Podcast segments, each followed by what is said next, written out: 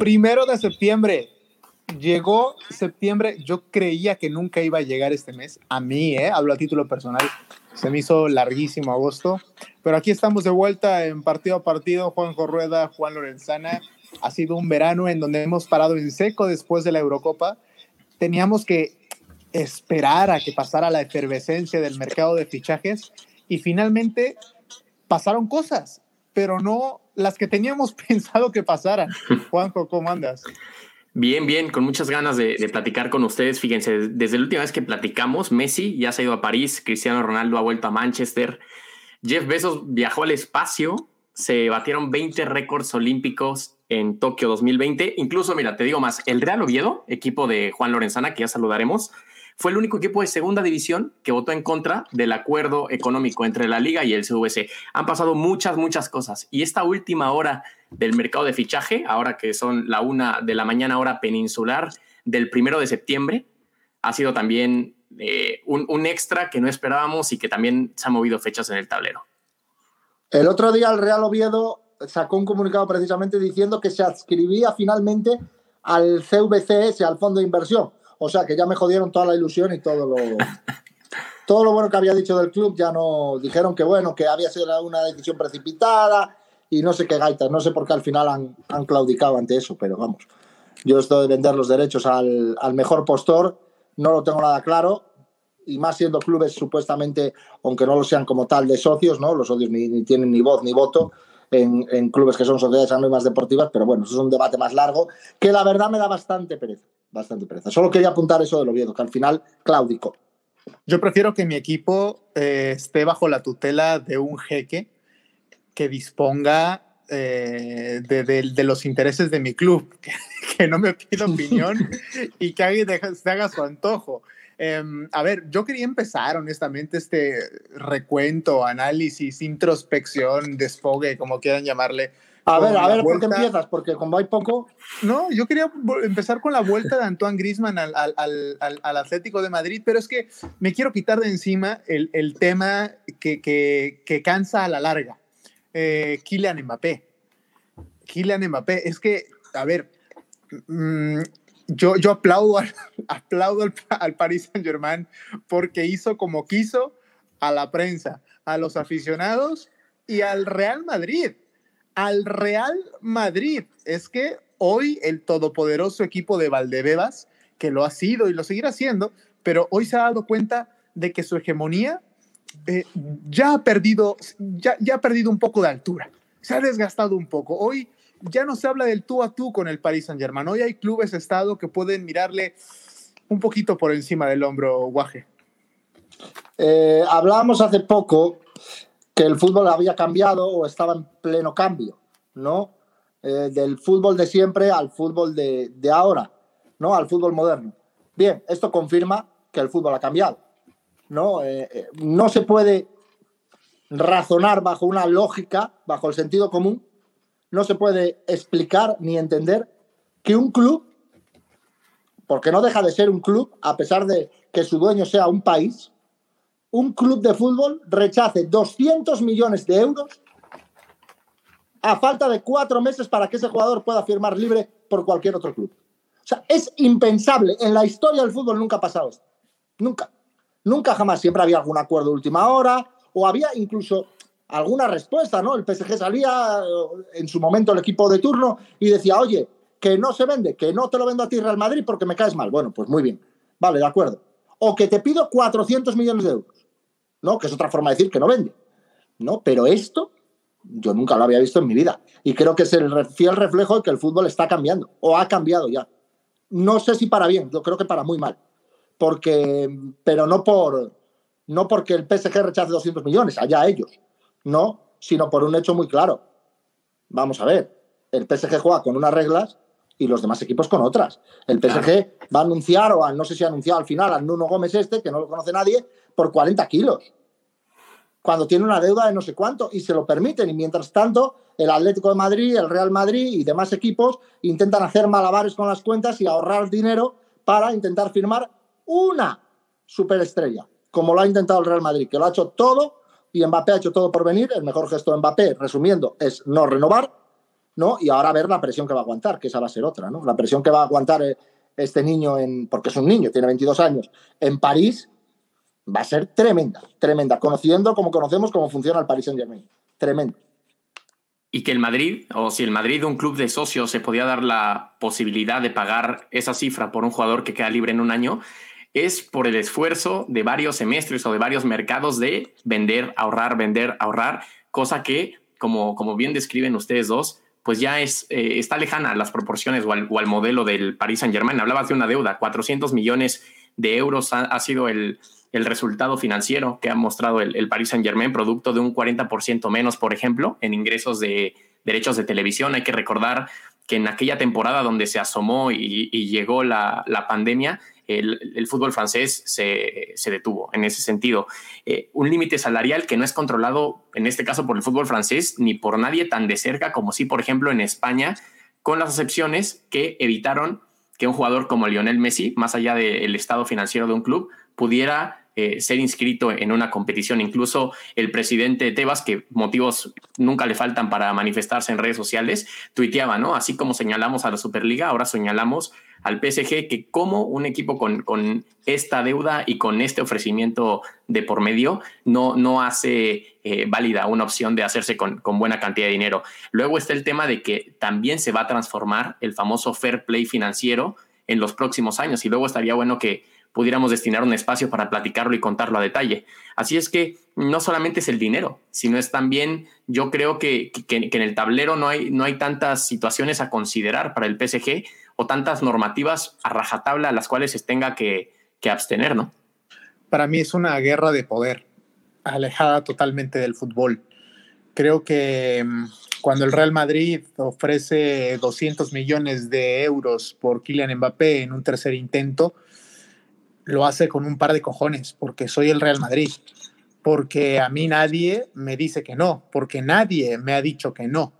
Y claro, el Real Madrid como entidad deportiva, pero es el músculo que quiso mostrar su presidente Florentino Pérez como un muy buen hombre de negocios y que ante este tipo de momentos sabe guardar el temple y generalmente sale airoso. No le ha salido la jugada quería recuperar terreno Florentino durante todo este tiempo con la iniciativa de la Superliga.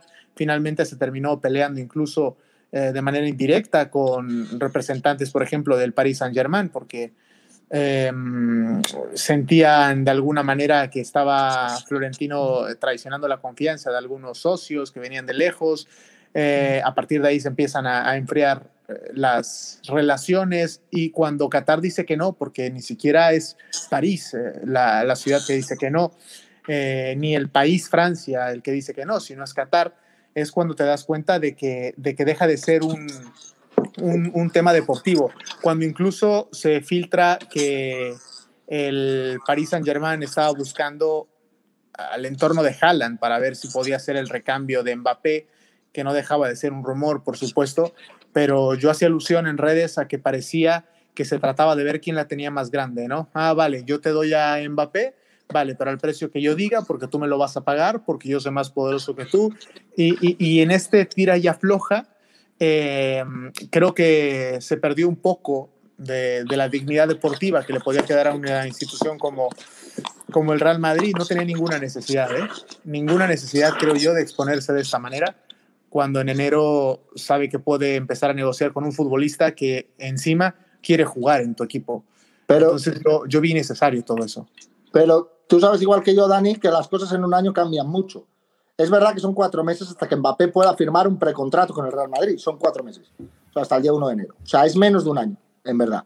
Pero eh, yo recuerdo, el, por poner el caso más cercano, Lionel Messi manda un burofax, me jode las vacaciones, dice que se quiere ir del Barcelona y de repente el año siguiente dice que se quiere quedar. ¿No? Entonces, eh, que puedan convencer a Mbappé es lo que yo creo que a, lo que a lo que no se ha querido arriesgar el Real Madrid. Yo por eso entiendo que hayan puesto hasta 200 millones de euros. Y yo creo que si el PSG les dice 200, no 220, ponen 220.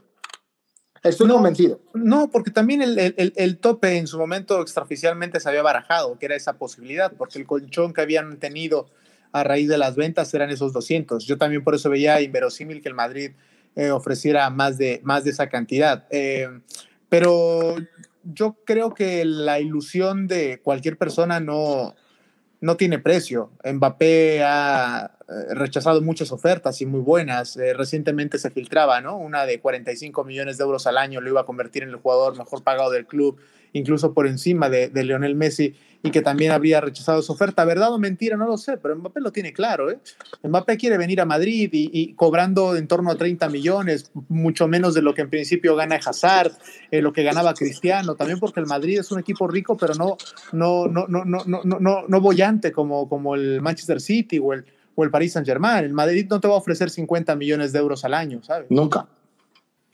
Y también aparte, oye, y está el antecedente, imagínate Mbappé, lo que sería de incongruente consigo mismo, más allá del tema del monto, renovando ¿no? este año con, con el Paris Saint Germain, cuando ha visto que ha quedado, bueno, la mejor prueba gráficamente hablando posible de la famosa cárcel de oro, ¿no? Es decir, es venderle tu alma al diablo y que se, entienda bien, porque tampoco creo que mucho sacrificio haría cobrando 45 o 50 millones de euros eh, al año, pero sí sabría que el futuro no está en sus manos en, ninguna situación, porque la situación que vivimos hace apenas unas horas era el límite, es decir, te queda un año de contrato, esperas que cualquier club del mundo, incluso clubes que tienen mucho dinero y mucho peso eh, político y económico, terminan, eh, sí, buscando la manera de quedar bien parados, pero terminan vendiendo al, jugador.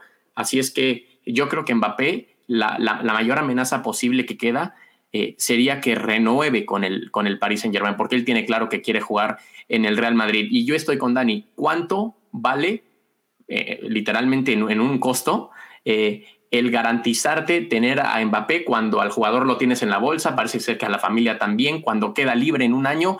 Para mí llegar a rozar esos, esas cifras de romper el mercado, 220 millones con el contexto actual y con la posibilidad de poder apuntalar tu equipo de otras maneras, ya terminaba en un en, una terquedad que yo creo que tiene que ver con quedar mejor parado que el otro, ¿no? A mí me parece peligroso lo que hizo el Paris Saint Germain, señores, cuando sale Leonardo a decir hace unos días eh, en esas entrevistas telefónicas que dio solo a cinco medios, ¿no? Cuatro franceses y un español, que dejan evidencia a Mbappé. Dice, Mbappé había prometido no marcharse gratis y es lo que terminará pasando. Pero cuando el director deportivo expone una supuesta promesa del futbolista, eh, de por sí los ánimos están caldeados en París con Kylian. La afición del Paris Saint Germain em, es, es, bastante pasional y tiene una rama ultra bastante gruesa. Entonces, yo creo que vas a exponer a tu futbolista toda la temporada porque el parisino también es muy sensible aunque Kylian Mbappé venga a marcar 30 goles esta temporada, em, que es complicado, también por el rendimiento que ha tenido Mbappé y por las figuras de Neymar, Messi, va a estar creo que todo mucho más repartido ahora. Eh, estás exponiendo a tu futbolista durante todo un año y me parece que es más como una especie de castigo eh, hacia la moral del jugador. Es decir, yo te dije que te quería, tú insististe con quererte marchar, tú me presionaste, me has eh, negado renovaciones jugosas que te he dado, parece que no te importo, pues sabes qué, te quedas, te obligo porque eres mi trabajador y a partir de entonces tú sabrás cómo gestionas tus emociones. Y hoy Mbappé publicaba en redes sociales un, post de, eh, que, termina borrándolo en Instagram, donde le deseaban ese, esa suerte para seguir soñando futuro, no ahora, ¿no? Y lo termina borrando. Eh, es un sueño que va a tener entre ceja y ceja, pero sí me parece bastante peligroso a nivel eh, e-, emocional de cara a un año que va a ser complicado y exigente, porque va a seguir el reto de seguir ganando todo en Francia y ahora la Champions League que no se la van a perdonar si no la gana. El, dinero el, uy, el dinero. El diario más afín al PSG es Le Parisien. ¿no? Le Parisien durante todo el día ¿no? No ha publicado nada de Mbappé, salvo, creo, Dani, corrígeme si me equivoco, una cosa que había rechazado Mbappé 45 millones de euros netos al año sí, esa. en una oferta de renovación. Ahí empieza la presión por los medios de comunicación. Se está echando le están echando a los leones. O sea, como se hablaba en el antiguo imperio romano, le están echando a los leones. Le van a echar a los leones y quiero ver, ojalá aguante la presión y ojalá el 1 de enero aparezca en París con un precontrato firmado. y que aguante los seis meses esos como pueda. Porque la presión para un niño, repito, un niño de 22 años va a ser tremenda. Y espero, como bien decía Juanjo, la jaula o la cárcel de oro, espero que sirva para muchos futbolistas, que a día de hoy la tendencia está cambiando, lo hemos visto en Ilaix, Moriba, canterano del Barça al que Kuman le iba a dar oportunidades en el primer equipo, y coge y como pertenece a una empresa, a un representante de no sé qué sitio, a unos frigoríficos de no sé dónde y a unas lavadoras de no sé dónde, es que no sé a quién pertenece, no, dicen, oye, no, que se vaya a Alemania que me interesa, no, ¿cómo que me interesa? Y convencen al jugador, claro, el jugador tiene 18 años, se pone en, en manos, lógicamente, de profesionales, porque nadie a los 18 años casi nadie está preparado para aguantar ese tipo de presión ni ese tipo de ingresos económicos, sobre todo porque tu cabeza a los 18 años está como una cabra loca. Si está la mía a los 33 así, imagínate a los 18 cómo está. ¿No? Entonces quiero decir, Ilais Moriba se va cuando va a disputar muchos partidos en el Barcelona y a crecer futbolísticamente hablando. ¿No? Entonces, Mbappé, que aguante con 22 años toda esa presión, yo es lo que quiero ver. Ojalá, ojalá. Y el 1 de enero diga, oye, miren, señores, me voy para el Real Madrid, se acabó la tontería, yo quiero jugar en el Real Madrid. Porque a mí me ha parecido de los pocos jugadores que quedan en el mundo del fútbol, a día de hoy quedarán más desconocidos, pero de los jugadores de top élite mundial o futura top élite mundial, en este caso Mbappé ya es presente, no, de los pocos, eh, ¿cómo decirlo? Lógicos en su manera de pensar. Dice, oiga, yo si quiero ganar el balón de oro y si quiero ser el número uno y si quiero ser tal, ¿dónde lo a ¿En el PSG que tiene cero Copas de Europa o en el Real Madrid que tiene 13? Hombre, por favor, es que estamos hablando de un chiste. Un chiste. Y dejarme decir una cosa, termino. A todo esto, el PSG está en su derecho de no aceptar 200 millones de dólares, de euros. Está en su derecho, tiene contrato en vigor y dice, bueno, que se me marche libre, tengo un año para convencerlo. Está en plenamente su derecho. Pero con toda la flexibilidad de los organismos que no, que no le persiguen, porque según dicta el régimen del fútbol, tendría que vender, ¿no? Claro, hablabas tú antes, por ejemplo, la Liga Francesa hasta 2023 no cuenta el fair play financiero, ningún tipo de fair play financiero. De hecho, salió hoy una información que al Marsella no le dejaban, no recuerdo quién era, que al Marsella no le dejaban inscribir a un jugador porque debían un poquito de dinero. Y digo, caray. Digo, caray, al Marsella no y al PSG sí. Claro, a Francia le interesa, obviamente a la Liga Francesa le interesa al PSG ahí, ¿no? En fin, juega con unas reglas diferentes juega, como dice Tomás Guas en, la COPE siempre, todos los días, y de juegan dopados financieramente hablando, ¿no? Y a partir de ahí no puedes hacer nada. Si tú vas andando y otro va en bicicleta, te gana. Mira, yo, de Mbappé lo único que, diría para concluir de mi parte es que a mí me ha gustado la actitud de no rebeldía de él en estos últimos días. Yo sé que el, el aficionado madridista quizás lo extraña un poco porque ante una negociación tan dura, si es que existió la negociación, eh, me refiero si es que hubo apertura del mismo PSG para negociar, que también hay informaciones que revelan que no, eh, echaron en falta ¿no? esa, esa rebeldía que muchas veces se ha repetido con los jugadores de élite para que logren su, cometido. Pero a mí, yo ese tipo de jugadores muchas veces lo, he criticado, me han dejado un, un sin sabor porque al final tú tienes un acuerdo, ¿no? Que es lo que también decías, Juan. Y me ha gustado que Mbappé a pesar de todas las presiones que, presiones que existían para que él formara parte activa de esta negociación con estas conductas, se haya mantenido fiel a, su profesionalismo, a cumplir con el PSG y creo que también eso y, otro y un conjunto de cosas eh, te habla de un futbolista estable mentalmente, más allá de que es diferente dentro del terreno de juego. Yo... Habla muy bien de él, sin duda, muy bien. Muy bien. De Yo pregunto, habla perfecto. Yo pregunto, esa estabilidad que ha mostrado Kylian Mbappé eh, tendrá que mostrarle a otro nombre propio de este mercado, ¿no? Eh, Leo Messi, que se le vio feliz en su llegada a, París. Para no, para, no andar, para no ahondar en cada nombre propio, eh, pero sí me quiero detener al menos en Messi y en uno más. Em, la pregunta podría ser, ¿qué esperar? Pero no, sino Mm, ¿Y, qué pasa si no se cumplen los objetivos que tiene Messi con el Paris Saint Germain? ¿Te podrías frustrar como futbolista después de todo el pasado reciente?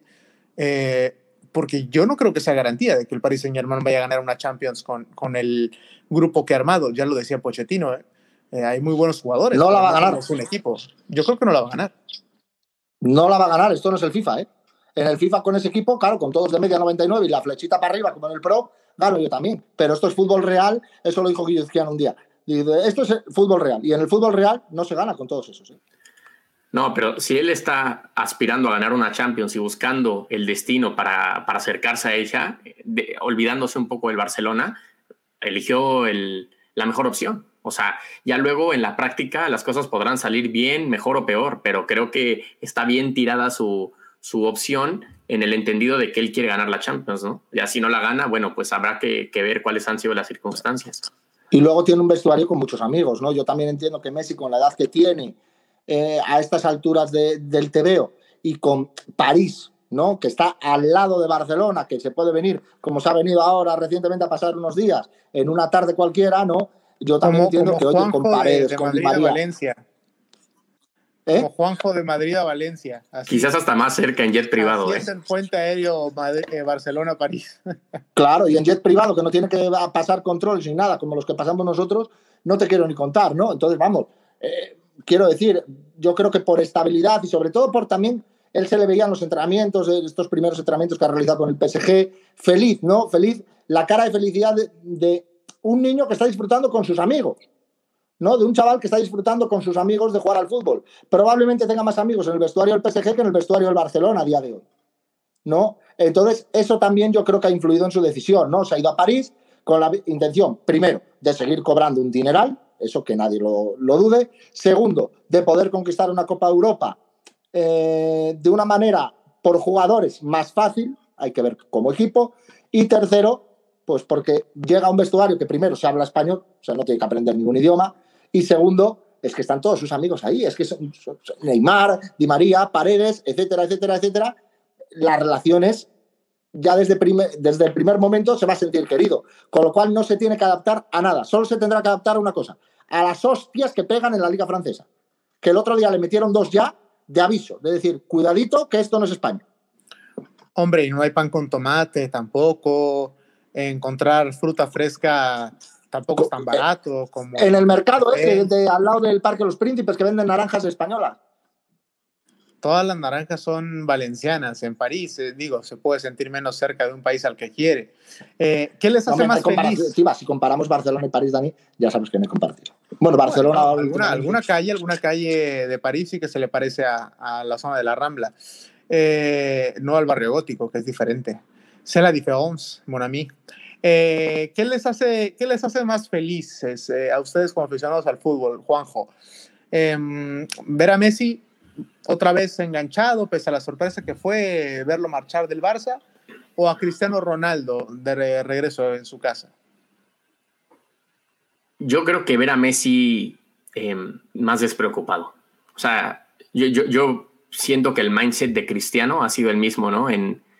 En el Real Madrid o en la Juventus las cosas han salido mejor o peor, ahora en el Manchester United, que luego también, claro, ¿no? Hay mucha literatura de por medio con, con esta relación Cristiano Ronaldo y Manchester United, pero hay que recordar que estuvieron a una firma del Manchester City ya veintitantos millones de euros de que igual y este cuento de hadas simplemente se terminara y ese romanticismo lo echáramos a la basura y lo estuviéramos platicando ahorita en partido a partido.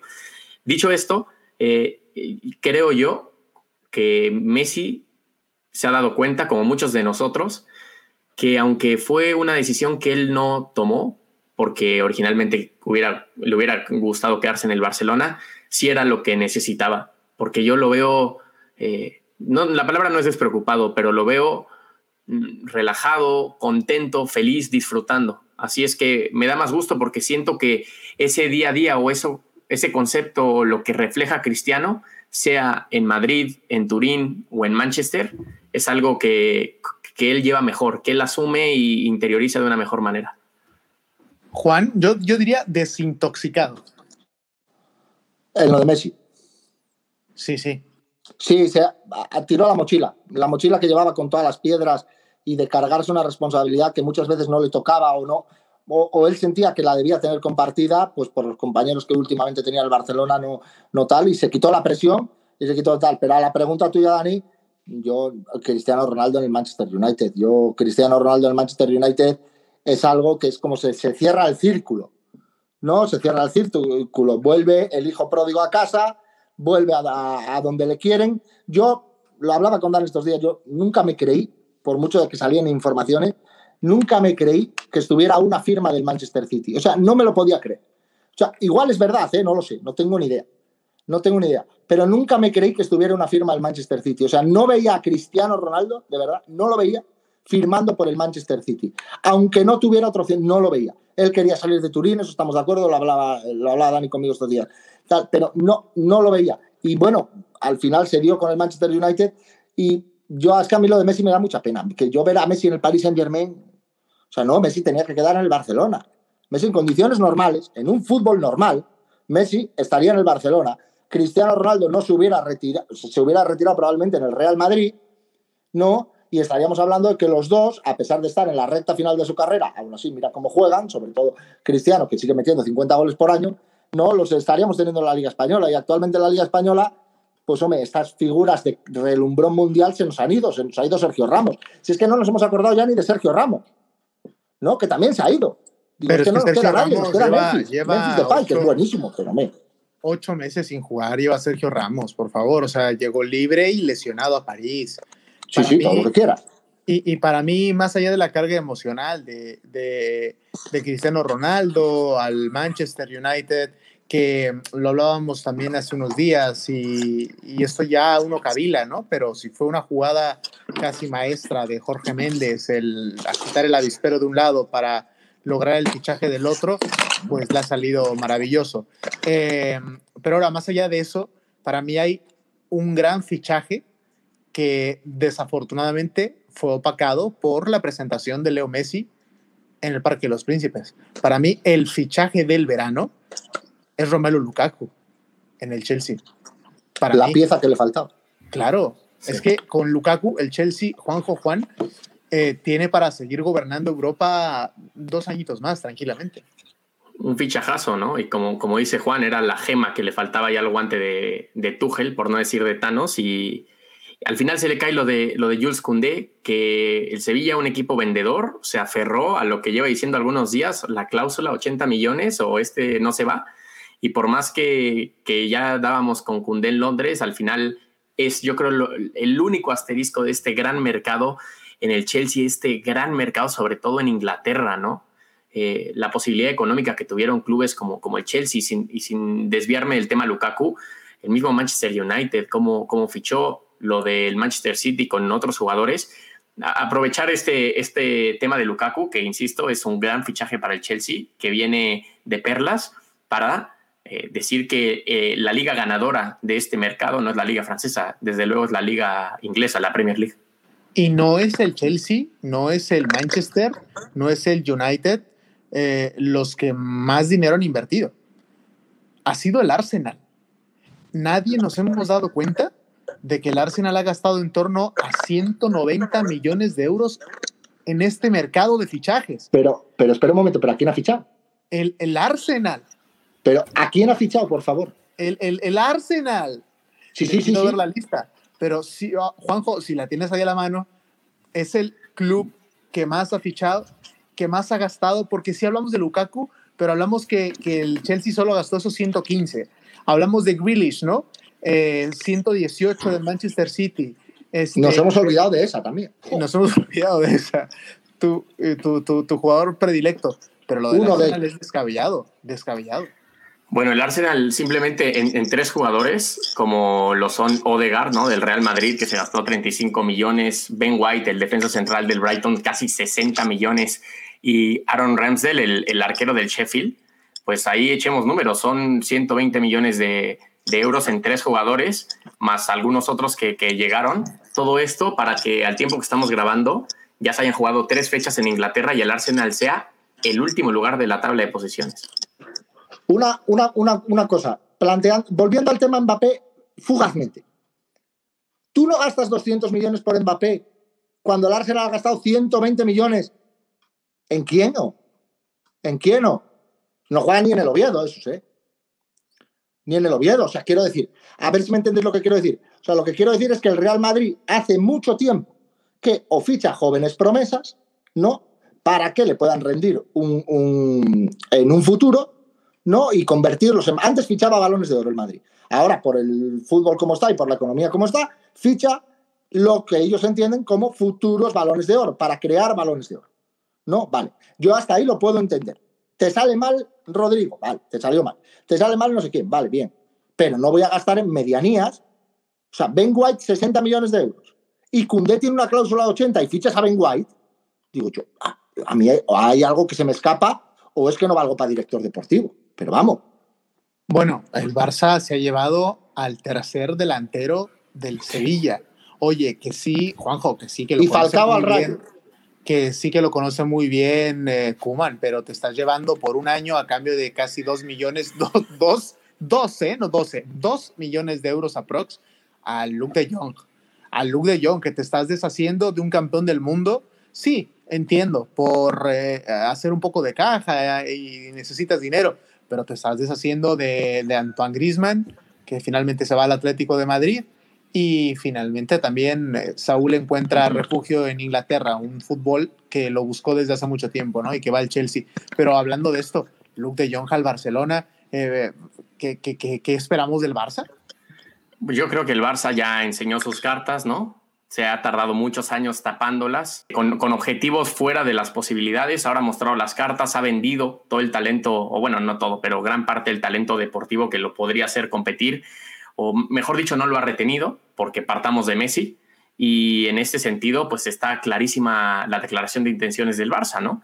Que más allá de que es el Barça y se le tiene que exigir y que siempre su historia apunta a tener títulos, a día de hoy se está desintoxicando, está eh, tomando oxígeno ante una crisis financiera que hace poco menos de un mes su presidente mostró a cara de todos sus socios y que eh, se escapa de cualquier tipo de proporción que no necesite unas medidas tan drásticas como las que a las que ha acudido el Barça. Así es que resignación total, insisto, ha mostrado las cartas, es lo que hay. ¿Y qué podemos esperar del Barça? Yo creo que un año, un buen año será, y, no exagero, clasificar a la Champions. ¿eh? Mira, yo sí, Dani. No, no, no, es que me ha sorprendido lo de intentar clasificar la Champions. Tanto, tanto así, tampoco. Es, es que, que yo veo mejor al Sevilla, al Atlético y al Real Madrid. Tampoco, tampoco es que la liga esté fuera de órbita, ¿eh? O sea, yo creo, y, y, y ahora, salvo que, que, Juan también opine otra cosa, este, yo creo que el Madrid, sin Mbappé, el Barça, eh, con lo que tenía, no sé cuánta diferencia era la salida de Griezmann, yo espero que no tanto. Eh, tenían equipos buenos para competir en, en, este perfil de liga. Eran planteles más del perfil del Sevilla o del Villarreal, sin estas figuras de relumbrón, pero tenían para competir, no para marcar esa sobrada diferencia. Yo creo que va a estar muy pareja, mucho más que la temporada pasada. Y a este ritmo, el Atleti con Suárez, con Griezmann, eh, cuando se recupere Cuña. El Oye, favorito, ¿no? Por favor. Volviendo al tema Barcelona. Eh, lo mejor que le podía pasar al Barça hace unos años era, hubiera sido vender a Messi, eh, a la institución del Fútbol Club Barcelona, al Barcelona como club deportivo, vender a Messi, liberarse del salario de Messi, liberarse de Griezmann. Yo Griezmann me parece la peor operación de la historia del Fútbol Club Barcelona. Creo que es un jugador que no vale 120 millones de euros, nunca, jamás. Es un buen futbolista que trabaja mucho para el equipo, pero no me parece un crack mundial. No, nunca me lo pareció y, no me lo, y me lo sigue sin parecer. Creo que el Atlético de Madrid, a pesar de que sea por capricho del Cholo, yo no hubiera traído a Griezmann. Pobre Joao Félix, que juegue Joao Félix, que es el que tiene que jugar en ese equipo, porque es el fenómeno, a pesar de que, como quien dice, el Atlético ganó la liga el año pasado sin él, ¿no? Sin la figura de él. Pero mmm, no entiendo estos movimientos. Eh, que Griezmann ahora vaya a ser perdonado por la afición del Atlético de Madrid. Goles son amores, ¿no? Y en el momento meta 10 goles, eh, la afición se olvidará, pero la afición del Atlético hace unos años no se olvidaba de esa de Griezmann, ¿no? Y mmm, ahora me cuesta verlo, pero creo que se va a olvidar, porque en el momento empieza a meter goles tal. A lo que voy es, el Barça necesitaba, como bien decías Juanjo, eh, largar a todo el mundo, empezar de cero, está empezando de cero, poco a poco, lo va a pasar mal, ¿no? Pero creo que es un equipo competitivo. Creo que Kuman es un buen entrenador, lo sigo manteniendo. Creo que lo hablé con Dani también estos días, eh, estas últimas semanas. Creo que Memphis Depay se va a salir del mapa, porque es un jugadorazo. Que si llega a tener en su momento la cabeza mejor amueblada, en el Manchester United no lo mueve nadie, cuando llegó con el 7 y con Memphis atrás, puesto, creo que no lo hubiera movido a nadie, es una estrella, un estrellón, solo que por talento, claro, por mentalidad, no. Creo que le beneficia la salida de Messi, creo que juega libre y eso que para un tipo como Memphis es eh, primordial, ¿no? Y esencial y creo que va a ser una liga muy competida. Yo veía al Atleti, favorito máximo, de nuevo, a ganar el título, pero yo a mí la, ya, la llegada de Griezmann, repito, me, deja frío. Me deja frío. Me gusta, me ha gustado mucho el Madrid. Me ha gustado mucho el Madrid en este inicio de temporada. Mucho. Mucho. Quizá porque veníamos de una época que, uff, ver un partido del Madrid se te hacía muy largo, muy largo. Ver 38 ligas no te quiero ni contar. Verlos en el campo, en Valdeva, sin público, ya no te quiero ni contar. ¿no? Pero me ha gustado mucho el Madrid lo que he visto y sobre todo, a ver, porque no hemos hablado aquí, el fichaje es Vinicius. Nadie va a hablar del Vini, nadie va a hablar del niño. Por Dios de mi vida, que cómo juega el fútbol. Y encima si marca esos golitos así, poniéndola como Pelé, pues ya está, se acabó. El, fichaje es Radamel Falcao por el Rayo Vallecano, papá. Y De Jong por el Barça. Eso me gustó. El de Falcao me gustó, ¿eh? Está exótico por donde se le mire. se buscó Falcao. Mariano, que eh, me gustaría estar en la mente de Mariano, ¿no? El delantero del Madrid, que también se dijo que estuvo cerca del Rayo Vallecano y que él, que no, que no, que no, que no, a pesar de que iba a mantener la ficha. Ah, fue un mercado raro de inicio a fin. Em, em, no sé, creo que nos divirtió por momentos, por otros nos abrumó, por instantes ya querías que se acabara y por otros decías, ¿a poco ya van a ser las 12? Denos una hora más, Arby, ¿no? Así que creo que hemos vivido todo tipo de emociones en, en este último mes, sobre todo. Para mí fue esperpéntico. Yo detesto, detesto el mercado de verano. Soy el puto gringo del mercado de verano. Como eh, aficionado, siempre he dicho que me encanta el mercado de fichajes. Yo estoy en el punto medio, entonces. ¿Eh? Yo estoy en el punto medio entre ustedes. Yo como aficionado, ahora como periodista no me gusta nada. No me gusta nada porque no sabes, o sea, no, no sabes nunca si al día siguiente vas a tener que salir a Milán, si tener que salir a, Sevilla, si tener que marchar a Rusia, si tener que marchar a tal. O sea, nunca sabes dónde vas a parar, pero no solo eso, es la incertidumbre y la cantidad de, de humo ¿no? que se vende en muchos lados.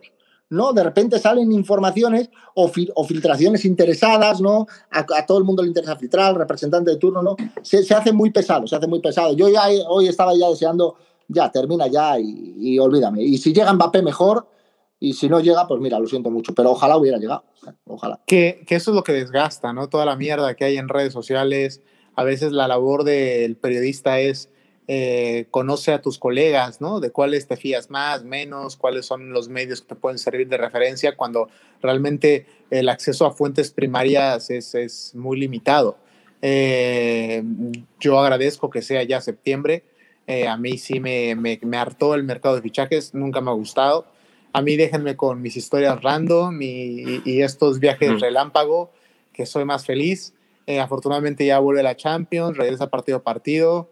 Eh, ya está, no voy a decir más porque si no estaría yo rajando aquí, eh, me saldrían culebras de la boca. Detesto el mercado de fichajes. Punto.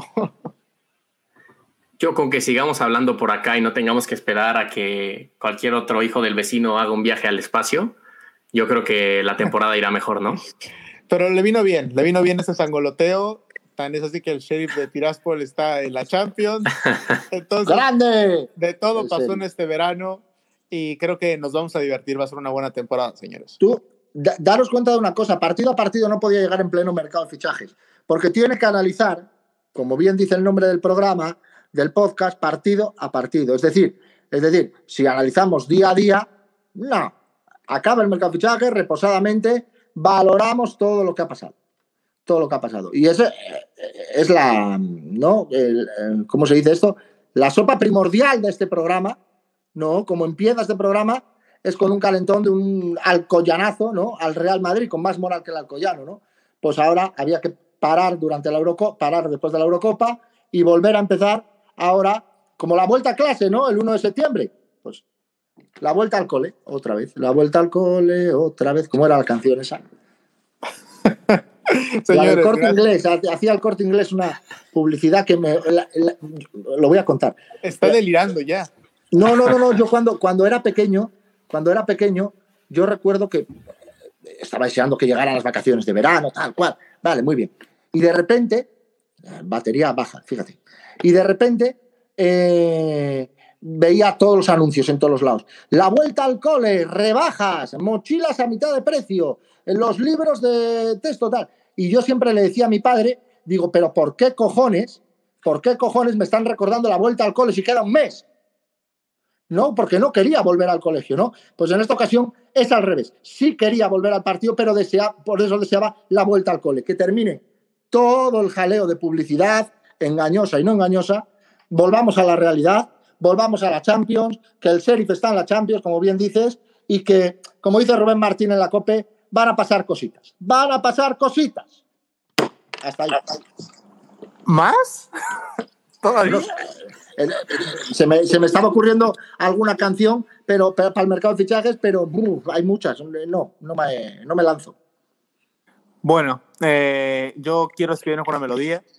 Eh, la cantaba Juan Gabriel y Rocío Durcal, que creo que le viene muy bien a esta dupla eh, Paris Saint-Germain, Real Madrid.